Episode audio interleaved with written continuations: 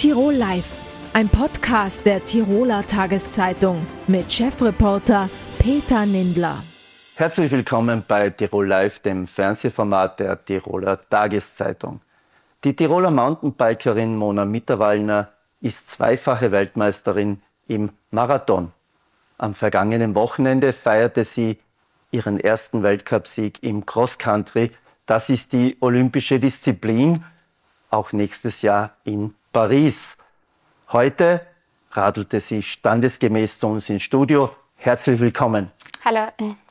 Wenn ich Sie frage, ob Sie außer Atem sind, dann kann ich selber beantworten, nein. Wie viel radeln Sie am Tag? Ja, es kommt natürlich immer schon darauf an, ob man jetzt eine Rennwoche hat oder eine Trainingswoche. Ähm, und ich bin sicher jemand, der, ähm, von, wenn du die anderen Athleten und Athletinnen anschaust, der was tendenziell mehr am Radl hockt. Also dass ich sag mal, an einem Trainingstag unter vier, fünf Stunden habe, ist eigentlich ähm, sag mal, selten. Aber wie gesagt, das ist halt meine Leidenschaft und deswegen, ich wisse da nicht, was ich jetzt sag mal, sonst anderes machen soll. Wie kommt man zu dieser Leidenschaft? Ja, das ist eben etwas, was man einfach packt. Das, ich glaube, das kann man gar nicht so suchen, weil das kommt einfach auf einen zu. Ich meine, ich war Eishockeyspielerin, Volleyballspielerin, habe gemeint, ich möchte ähm, Profi-Volleyballerin werden. Und dann hat der Papa aber gesagt, wo ich 15 Jahre war, gehen wir runter Rad fahren. Und dann hat es mir einfach gepackt. Dann habe ich gesagt, ich will nicht mehr in die Halle Volleyball spielen, ich will auch nicht mehr aufs Eis. Ich will in den Wald Mountainbiken und so ist das einfach auf mich zugekommen. Ist da das Naturerlebnis auch oder ist da nur der Sport im Vordergrund? Nein, definitiv eben das Naturerlebnis. Das war ganz klar, wo ich eben nachher, sagen wir mal, in der Schule war. Und dann bin ich heimgekommen nach, nach Mittagessen, nach die Entscheidung, gehe jetzt wieder in die Turnhalle.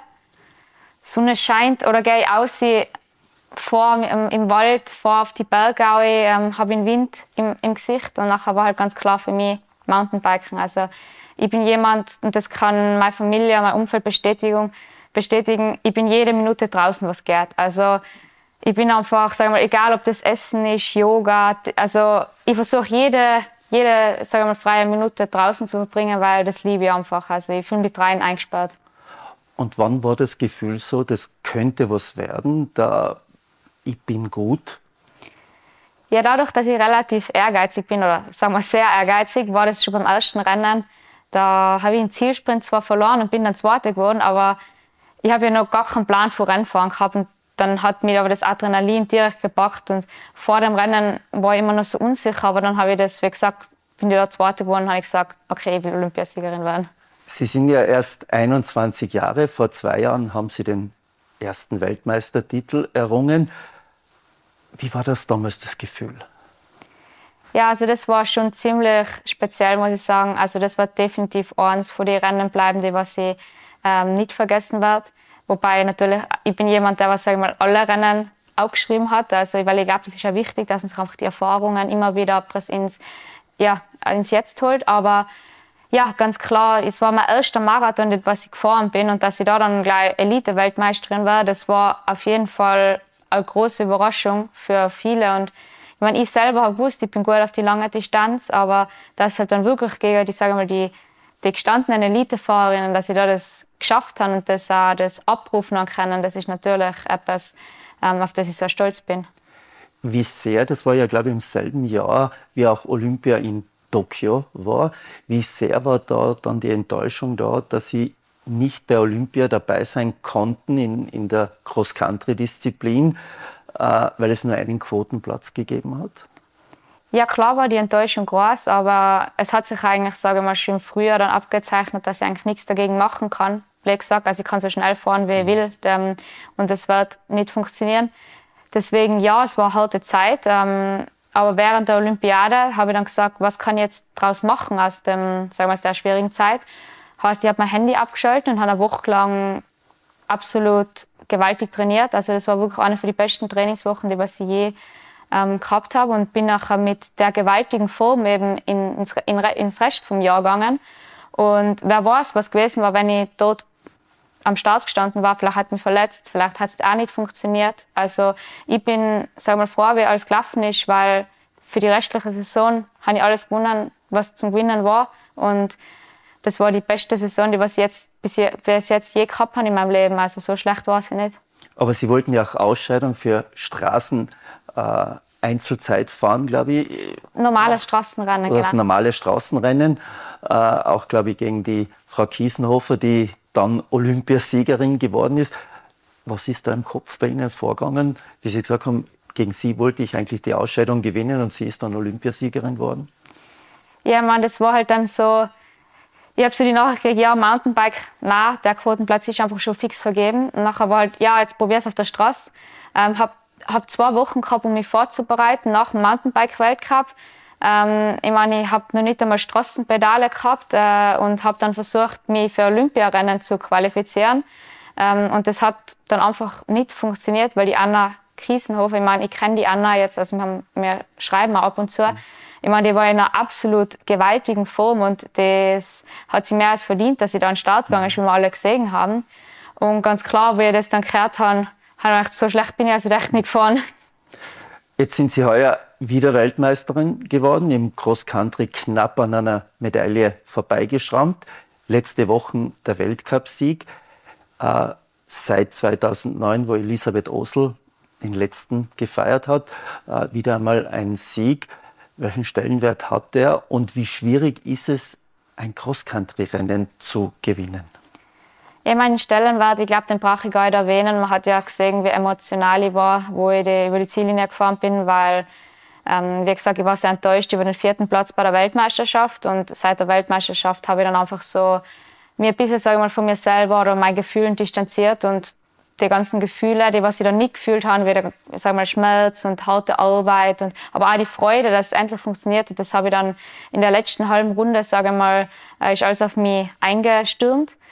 Es ist extrem schwierig in der Elite einen Weltcupsieg zu feiern im Cross Country, einfach aus dem Grund, dass das Niveau momentan brutal hoch ist, auch die Dichte von den Fahrerinnen. Wenn man da schaut, vor vier Jahren, da waren die Zeitabstände eine Minute, dann zwei Minuten, dann ist mal der nächste gekommen nach drei. Also es war wirklich große Abstände.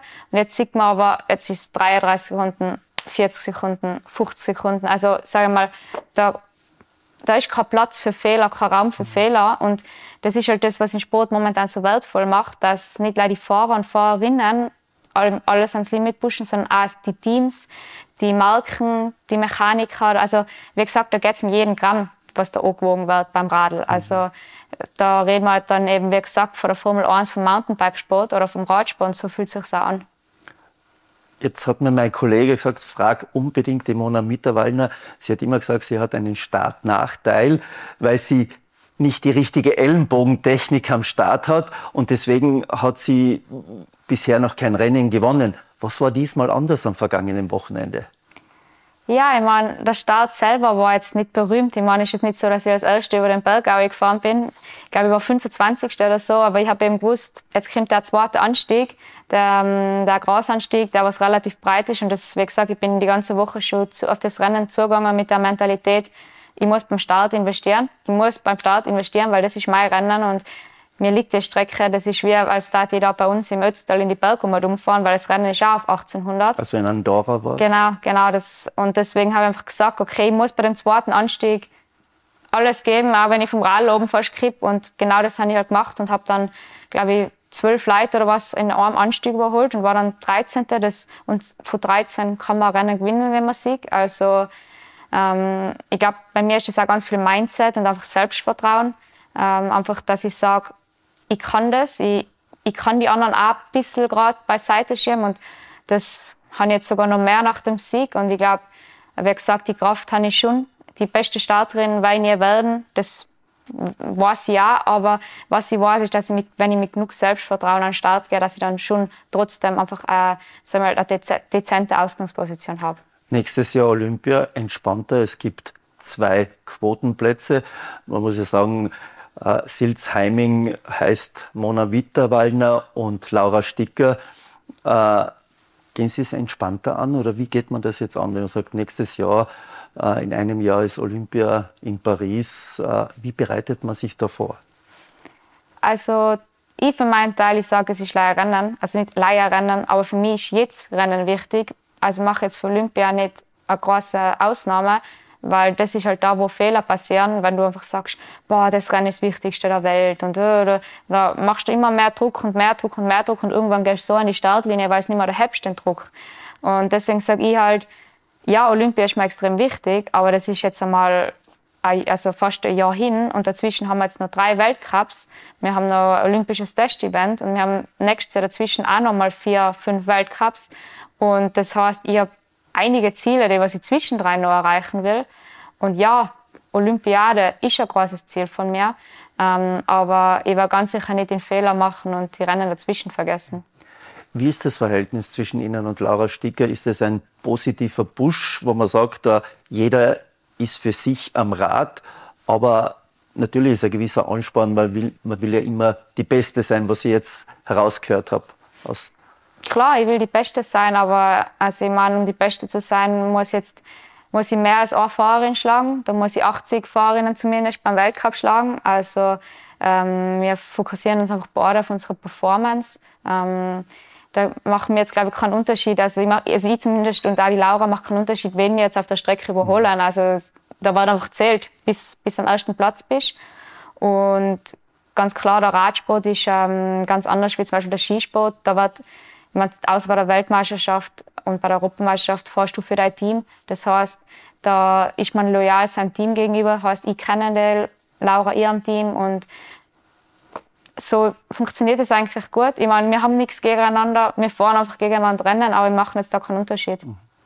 Vielleicht zum Abschluss äh, bekommen Sie ja die Diskussion derzeit mit über Frauen im Sport, äh, über Übergriffe, über äh, jetzt, wie es bei der Weltmeisterschaft war, bei dem Frauenfußball äh, in Spanien. Wie sehen Sie das? Wie ist das? Wie kriegt man das mit? Ich meine, ich bin ziemlich gesegnet, glaube ich, im Mountainbikesport, weil bei uns war es von Anfang an fair. Also wir haben gleiche TV-Zeiten, wir kriegen gleiches, gleiche Preisgelder, wir kriegen, also es ist alles gleich. Wir fahren auf der gleichen Strecke, live fahren wir halt eine Runde weniger, ähm, damit die Rennzeit gleich bleibt. Aber es ist, wie gesagt, alles total gleich aufgeteilt und ich merke eben keinen Unterschied auch von der, vom Medialen her. Mhm. Also es, ähm, deswegen na klar kriegt man das mit und so und ich finde ähm, das natürlich schlimm und so weiter. Und ich meine, alles, was ich sagen kann, ist, wenn man eben das schon hervorhebt, also wenn man das schon hervorhebt, Frauenfußball beispielsweise, dann denkt man, da macht man bereits einen Unterschied. Also wie mhm. gesagt, bei uns, bei uns wird gar nicht darüber geredet, dass es einen Unterschied geben könnte, dann reden wir von Gleichberechtigung. Wenn du es gar nicht hervorheben musst. Das heißt, Sie haben einfach das Gefühl, Mountainbike ist ein Sport, und egal, da fahren alle, Männer, Frauen etc. Also genau, wenn man einfach gar nicht dran denkt. Ich meine, wenn man, sage mal, von einer Trennung spricht, dann muss man das erst eben hervorheben. Das heißt, Beispiel Frauenfußball, boah, die kriegen so und so viel weniger Geld. Man, Frauenfußball hat jetzt endlich die gleichen TV-Zeiten oder und so weiter. Aber bei uns ist das gar nicht im Gespräch, weil das ist für uns etwas Natürliches. Also mir hat nie in den Sinn gekommen, dass mein Teamkollege mehr kriegt wie ich, mhm. weil er ein Mann ist. Das war für mich unvorstellbar. Und das ähm, ist bei uns einfach Performance. Wenn er gewinnt, kriege ich das gleiche Preisgeld, wie wenn ich gewinne. Und wenn wir beide Dritter waren, ist das auch gleich. Wenn wir nicht performen, auch. Aber da wird kein Unterschied gemacht. Wie viel Privates bleibt neben dem Sport? Ich meine, für mich, ich, ich meine, privat, ich meine, wenn ich privat das Jahre anfangen gehen, deswegen sage ich immer, ähm, ich muss da nichts trennen. Also klar, jetzt ein, ein Interviewtermin, das ist natürlich schon Arbeit oder Arbeit. Ich meine, ist jetzt auch nicht Schwerarbeit, aber ähm, ein Buch lesen und so weiter, klar, auch die Zeit frei dafür, aber ich sehe ja den Sport oder den Radsport und ähm, die Beste zu werden als etwas Gesamtes und da muss einfach das ganze Leben also im, im Balance sein, sage ich mal. Sprich, ähm, Privat und Beruf sind einfach bei, bei mir gemeinsam. Das heißt, ein gesundes Essen ne, kann, jetzt, kann man als privat sehen, aber kann man als Arbeit sehen. Und ich sehe es einfach so, ich tue das gern, ich koche gern. Das heißt, es ist mein Beruf, ja, aber ich tue es auch gern. Und ich würde es auch privat so machen. Zum Abschluss, wie schwer ist es zu verlieren? Klar, also es gibt nichts Schweres auf der Welt zu verlieren. Und man verliert immer täglich. Sei es beim Training, wenn du nicht das schaffst, was du dir vorgenommen hast, sei es ähm, im Rennen, wenn du nicht die Platzierung oder wenn es weiter warst. Aber ähm, ich glaube, verlieren ist halt auch die, die, die größte Lektion, die was wir kriegen können und auch da, wo wir halt am stärksten aussehen, ist ganz klar, weil richtig hart arbeiten muss halt manchmal, sage ich mal, tief fallen, damit es nachher halt weit bergauf wieder geht. Mona Mitterwallner, vielen Dank für das Gespräch und viel Erfolg noch für die nächsten Weltcups und natürlich nächstes Jahr fürs Ziel Olympia. Vielen Dank. Vom Sport jetzt zur Politik. Äh, steht Tirol ein heißer Herbst bevor? Wie ist die Tiroler Landespolitik aufgestellt? Wie ist die Regierung aufgestellt? Wie die Opposition? Fragen, die uns jetzt äh, die Innsbrucker Politologin Lore Hayek beantworten wird. Schönen guten Tag, Frau Hayek. Danke für die Einladung. Vor knapp einem Jahr wurde der Tiroler Landtag neu gewählt. Äh, wie beurteilen Sie ein Jahr danach jetzt die Situation im Land mit der neuen schwarz-roten Landesregierung und der neu aufgestellten Opposition? Ja, ich denke, die Landtagswahl hat natürlich ein überraschendes Ergebnis äh, gebracht. Insbesondere die ÖVP hat zuerst umgehen müssen mit äh, doch diesen starken Verlusten, aber jetzt nach einem Jahr äh, steht, eine Landes steht die Landesregierung so da, wie man halt nach einem Jahr dasteht, nämlich so langsam in, in einen Trott hineinkommend. Trott ist ja äh, nicht unbedingt etwas Positives, sondern sagt so, so dahin gehen. Äh, können Sie das näher äh, beurteilen oder näher definieren? Naja, das Problem, das diese Landesregierung hat, so wie alle Regierungen derzeit, ist, dass man halt in der Krise äh, eher immer einen Schritt hinterher ist. Das heißt, es ist schwierig für die Landesregierung, irgendwie Leuchtturmprojekte umzusetzen, Initiativen zu sein. Auch der finanzielle Spielraum ist beschränkt, sondern man ist halt äh, quasi auf das Verwalten des Missstandes irgendwo angewiesen. Äh, weil Sie Krise erwähnt haben, Krise würden, würde mir jetzt einfallen, die Teuerung. Ähm, da auch der Strompreis. Jetzt wissen wir, der Landesenergieversorger TIWAG ist zu 100 Prozent im Eigentum des Landes. War da die Performance der Regierung glücklich, wenn man sich anschaut, so Schritt für Schritt ist plötzlich ist der Strompreis niedriger geworden oder die Erhöhung ist nicht so hoch ausgefallen? Was wir in diesem Zusammenhang sehen, ist einfach, wie stark auch die TIWAG als landeseigener Energieversorger von den globalen Märkten und von den globalen Entwicklungen abhängig ist. Das heißt, man kann hier steuernd eingreifen als Landesregierung, auch als Bundesregierung, aber im Prinzip ist die, die Entwicklung der Strompreise davon abhängig, was auf den globalen Märkten passiert. Das heißt, man sieht eigentlich an diesem Beispiel ganz gut, wie, wie klein eigentlich der Einfluss der Politik, der Landespolitik in so einem globalen, komplexen Gefüge ist. Das nächste Thema ist Mieten, hohe Mietkosten. Selbst bei den Gemeinnützigen sind Mieten und äh, Betriebskosten äh, für viele explodiert. Auch da scheint die Möglichkeit der Politik begrenzt zu sein. Das ist natürlich in Tirol ein Thema, was seit, seit vielen Jahren schon, schon vor der Energiekrise einfach virulent war, weil wir grundsätzlich knappen Wohnraum und hohe Wohnkosten haben. Äh, das Problem wird natürlich jetzt immer stärker. Kleine Stellschrauben sind zum Beispiel die Leerstandsabgabe, die jetzt kommt, oder der Versuch in der Stadt Innsbruck ein bisschen gegen Airbnb, äh, Kurzzeitvermietung vorzugehen. Das sind alles nur kleine Dinge. Gebaut wird auch, aber das ist ein Problem, das Wohnproblem ist ein Problem, das man nicht auf die Schnelle lösen kann, sonst hätten es schon viele Landesregierungen in der Vergangenheit lösen können. Jetzt wird es in der nächsten Woche einen Sonderlandtag geben. Würden Sie auch äh, behaupten, dass sich die Opposition in Zeiten der Krisen viel leichter tut als die Regierenden? Grundsätzlich ist eine, eine Sondersitzung eines Parlaments einzuberufen, ist eines der zentralen Rechte der Opposition und wird auch häufig gemacht, um eben die Aufmerksamkeit auf ein Thema zu lenken oder eben die Versäumnisse der Regierung aufzuzeigen. Letzte Woche hat es ja eine, Sonder eine Sondersitzung im Nationalrat gegeben. Und was wir hier gesehen haben, ist, dass die, allein die Einberufung dieser Sondersitzung schon Druck auf die Bundesregierung ausgeübt hat, die dann immerhin mit äh, dieser Initiative einer Mietbremse in die Sitzung gekommen sind. Das heißt, die Opposition kann hier schon auch Druck aufbauen, nicht nur Missstände aufzuzeigen, sondern auch äh, Umsetzung zu beschleunigen oder voranzutreiben. Jetzt meinen Experten, wir behandeln praktisch nur die Symptome, indem wir Geld geben für oder einfrieren, wie beim Mietpreisdeckel oder dann gibt es bei beim Strom gibt's auch das Einfrieren auf die 2900 Kilowatt, praktisch auch einen Strompreisdeckel. Äh, aber die Ursachen werden kaum bekämpft. Ja, ich teile diesen Befund. Ähm, wir, wir, alle Maßnahmen, die im Moment gesetzt werden, sind eine Art der Linderung der Symptome, weil wohl, ist meine Einschätzung, in einer gewissen Art und Weise die Hoffnung besteht, dass sich die Krise bald wieder legt, dass der Krieg in der Ukraine hoffentlich bald vorbei ist, dass die Inflation wieder zurückgeht und so weiter. Das heißt, die Maßnahmen, die jetzt gesetzt werden, sind noch nicht Maßnahmen, die irgendwie dazu dienen, sich an eine neue, an ein geändertes Umfeld tatsächlich anzupassen. Jetzt haben sich äh, Landeshauptmann Toni Matle und sein Stellvertreter Georg Dornauer auf die Fahnen geheftet, Tirol neu zu regieren. Sind Sie dazu schon gekommen? Nein, eben im, im Zusammenhang mit äh, einer, einer Politik, die im Moment mehr am Reagieren ist als am aktiv Regieren, äh, sieht man auch jetzt nicht wirklich etwas am Neu-Regieren.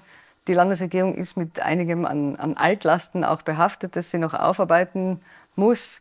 Ähm, insgesamt kann ich sagen, die beiden haben schon ihren Platz gefunden. Anton Matle nach der eher äh, schwachen Performance im Wahlkampf hat sich jetzt, glaube ich, sehr gut äh, konsolidiert. Und auch Georg Dornauer, wiewohl die Nachrichten, die man von ihm in den letzten Wochen gehört hat, eher vielleicht an frühere Zeiten erinnern würden. Da möchte ich gleich einhaken. Also zuerst bei, bei Georg Dornauer an frühere Zeiten. Äh, da hat er so ein bisschen ein nicht nur Fettnapf-Image, sondern auch, äh, wo man gesagt hat, äh, er hat auch im Umgang mit Frauen nicht besonders das glückliche Händchen, was äh, äh, seine damaligen Äußerungen äh, gegenüber der äh, damaligen grünen Landesrätin Fischer zu abzulesen war. Ja, es ist nicht die Aufgabe einer Politikwissenschaftlerin, die privaten Beziehungen von, von Politikern zu kommentieren. Das möchte ich auch nicht machen. Aber grundsätzlich hat äh, Georg Dornauer jetzt relativ lange daran gearbeitet, sich wirklich ein seriöses Image äh, zu geben nach diesen diversen Fettnäpfchen. Ähm, und die diese Instagram-Posts aus seiner privaten Beziehung, die jetzt diesen Sommer aufgetaucht sind, haben jetzt nicht unbedingt zu diesem seriösen Image beigetragen. Anton Matle, Sie haben es vorher schon gesagt, also vor allem er kämpft mit Altlasten. Das hat mit der beinahe Pleite von Matra in Osttirol begonnen, über die, den Konkurs der Gemnova, der Gemeindeverbandsfirma. Dann hat es die Geschichte mit Ex-Landesrat Johannes Stratter bei der neuen Heimat gegeben, dann die Diskussion über die Wasserstoffbahn im Zillertal, äh, wo Franz Hörl eine zentrale Rolle spielt und jetzt auch wieder Franz Hörl, der sagt, äh, Lufthunderter weg. Äh, kann man mit solchen Rahmenbedingungen überhaupt neu regieren? Naja, es gibt halt immer wieder Dinge im Umfeld der Tiroler Volkspartei, die äh, da entsprechend aufpoppen und die Aufgabe war immer oder ist immer zu versuchen, das möglichst äh, klein zu halten und die Sachen äh, aufzuräumen, ohne dass sie öffentlich zu äh, präsent werden. Im Fall einer Geschichte wie der, den Gemeindefinanzen von Matra in Osttirol zum Beispiel ist das natürlich einfach nicht möglich und muss man jetzt halt sowohl als Tiroler Volkspartei als auch als Landesregierung mit diesem Problem auch offen umgehen. Kritiker meinen, das sind Probleme, die in der Ära von Günter Platter äh, aufgekommen sind, aber nicht gelöst worden sind, sind auch Probleme der Allmacht der Tiroler Volkspartei, weil überall sind hochrangige ÖVP-Politiker involviert. Glauben Sie, dass ähm, sich Toni Matle zwar jetzt als Landeshauptmann schon seine Rolle gefunden hat, aber noch nicht als Parteichef, wo er sagt, aus und jetzt ist ein völliger Neubeginn?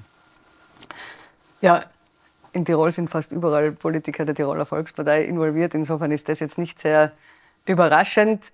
Ähm, und dass es nicht besonders leicht ist, Chef der Tiroler Volkspartei zu sein, das ist auch jetzt äh, nicht etwas Neues. Das heißt, es gibt viele konkurrierende Interessen auch innerhalb der Partei.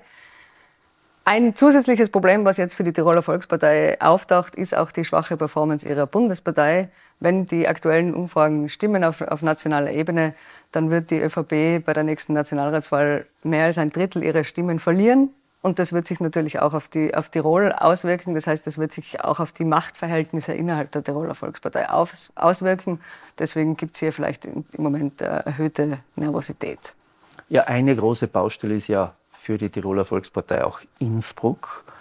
Ähm, haben Sie da schon eine Handschrift des Anton Mattler gesehen, wie er das Problem Innsbruck in was den Spitzenkandidaten für die Gemeinderatswahl im Frühjahr betrifft, äh, gesehen oder auch diese Zusammenarbeit wieder mit der Liste für Innsbruck der ehemaligen Bürgermeisterin Christine Opitz-Blörer.